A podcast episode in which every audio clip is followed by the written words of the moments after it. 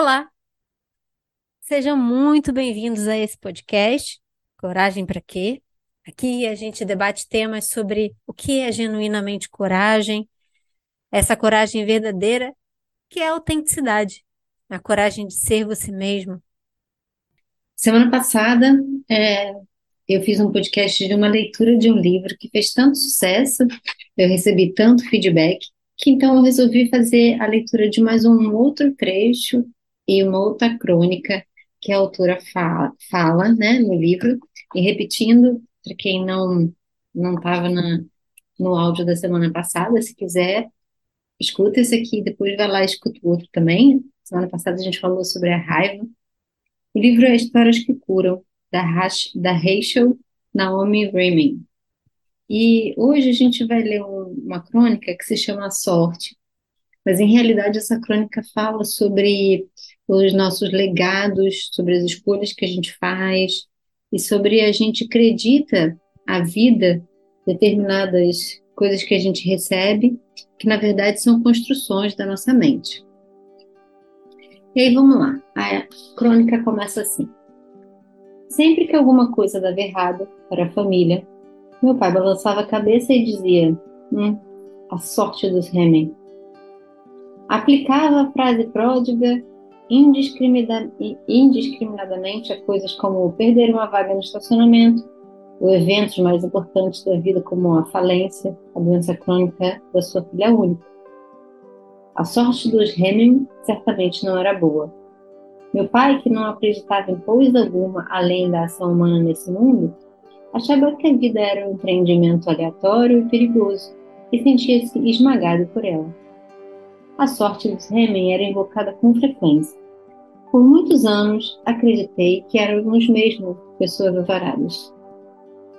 Em 1971, meu pai ganhou um prêmio na loteria do estado de Nova York. Não era uma quantia descomunal pelos padrões das loterias, mas era dinheiro de que meu pai era muito mais dinheiro do que meu pai já havia visto na vida de uma vez só. Para ele, era grande sorte. Foi a sorte grande para mim também, não pelo dinheiro, mas pelo que aconteceu depois. Meu pai estava no hospital, no hospital quando ganhou na loteria, recuperando-se da extração de um tumor que, no final, era benigno. Guardou o bilhete premiado junto ao peito, dizendo que não podia confiar em ninguém para resgatá-lo, nem mesmo em alguém da família ou nos seus amigos, nem mesmo na minha mãe. Estava convencido de que alguém ficaria com o bilhete e ele seria roubado, ou os funcionários da casa lotérica não o registrariam honestamente quando ele fosse entregue. Por muito tempo não foi possível persuadi-lo a entregar o bilhete. Quando o prazo para resgatá-lo estava terminando, ele exigiu que minha mãe e eu jurássemos segredos, dizendo que as pessoas tentariam aproveitar-se de nós de algum modo, se eu soubesse. Acabou indo receber o dinheiro ele mesmo, mas nunca gastou, pois temia que assim os outros soubessem que ele o tinha. Pouco a pouco, uma ansiedade muito familiar apoderou-se de nós. Então, tirei minha sorte grande. Percebi que a sorte dos Hemen era fabricada em casa. Não havia como, como meu pai, não havia como meu pai pudesse ter sorte neste mundo. Ele era capaz até mesmo de transformar um prêmio de 50 mil dólares em azar, em uma fonte de desgosto, ansiedade e tensão. Até então, eu acreditava que éramos realmente azarados, azarados. Uma coisa sombria que parava sobre mim, toda a vida então se dissipou. Tenho vivido na minha sorte grande nessa loteria desde então. Tirei outras sortes grandes com base na vida do meu pai, outras lições sobre ganhar e perder. Na verdade, não existe uma só pessoa que, tenha, que não tenha passado pela experiência de perda. Começamos a aprender sobre a perda desde o momento em que nascemos. Com frequência, adotamos em relação a ela as atitudes da nossa família. Essas lições a respeito da perda e do significado da perda estão entre as coisas mais importantes que podemos aprender. É uma sabedoria raramente compartilhada, pois quando perdemos, muitas vezes sentimos vergonha. Vergonha. Meu pai era filho de imigrante Trabalhou muito desde menino e durante a maior parte da vida adulta teve dois empregos. À noite, muitas vezes adormecia na poltrona, com pé na bacia de água morda, exausto demais para conversar. Sempre trabalhava para as outras pessoas, aceitando as condições delas, em função dos objetivos delas. Uma das primeiras coisas de que me lembro é meu pai me dizendo o quanto é importante ser patrão de si mesmo, estar no controle da própria vida. Cresci no sexto andar de um prédio de apartamentos em Manhattan. Havia um jogo em que eu e meu pai jogávamos durante toda a minha infância. Ele falava sobre sua casa, a casa que ele teria um dia, haveria uma lava-louça na cozinha e um jardim. Debatíamos se a sala deveria ser pintada de verde claro ou creme. Eu preferia creme. Papai achava que era muito snob. Eu estava com quase 20 anos quando ele e mamãe compraram uma casa em Long Island e ele se aposentou. Por um momento, seu sonho parecia completo. Alguns meses depois de ele tomar posse da casa, fui fazer uma visita num domingo e encontrei dormindo na poltrona, exausto.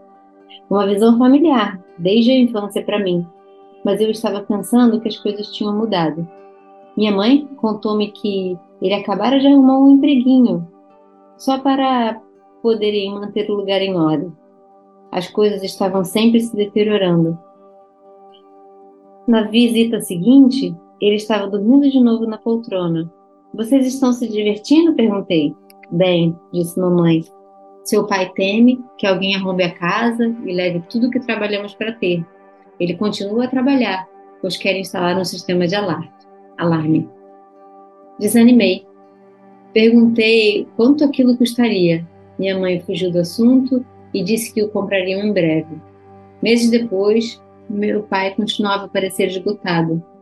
Preocupada, perguntei quando eles iriam tirar férias. Meu pai sacudiu a cabeça. Não neste ano, não podemos deixar a casa sozinha. Sugeri um caseiro. Meu pai ficou horrorizado. Ah, não? Você sabe como são as pessoas. Nem nossos amigos cuidam das nossas coisas do mesmo jeito que cuidam das deles. Nunca mais meus pais tiraram férias. No final, eles raramente, raramente saíam de casa juntos, nem para ir ao cinema. Poderia haver, poderia, podia haver um incêndio ou algo do tipo, de outro tipo de desastre vago e indefinido. E meu pai trabalhou fazendo bicos até morrer. A casa acabou tendo muito mais controle sobre ele do que qualquer dos seus ex-patrões jamais tivera. Se, se tememos demais a perda, no final, as coisas que possuímos, possuímos acabarão por nos possuir. Que história forte, né? Uma história que conta sobre tanto sobre nós, fala sobre o medo da posse, o medo da perda, mas também eu entendo que fala sobre a construção da nossa própria realidade. Nesse nessa história da própria vida pessoal da autora, ela traz essa brilhante ilustração de como a gente, independente das bênçãos da vida, às vezes o universo nos traz presentes, até mesmo a loteria, e a nossa mentalidade, que muitas vezes está focada né, no negativo, muitas vezes está focado no senso de não merecimento, no senso de que somos perdedores, de que somos azarados, de que coisas ruins vão nos acontecer a, muito, a todo tempo, a toda hora, não conseguimos viver uma realidade diferente. Então, eu espero que essa leitura de hoje ajude você a refletir sobre aí na sua rotina o que é que você vem transformando como um azar, algo que talvez seja uma forma de você enxergar as coisas que acontecem no seu dia a dia. Como é que você pode estar apegado às coisas com medo de perder e então se tornar aprisionado dentro da sua própria rotina. Eu espero que você saia inspirada eu vou adorar se você quiser compartilhar comigo os seus insights e a gente se encontra no próximo áudio.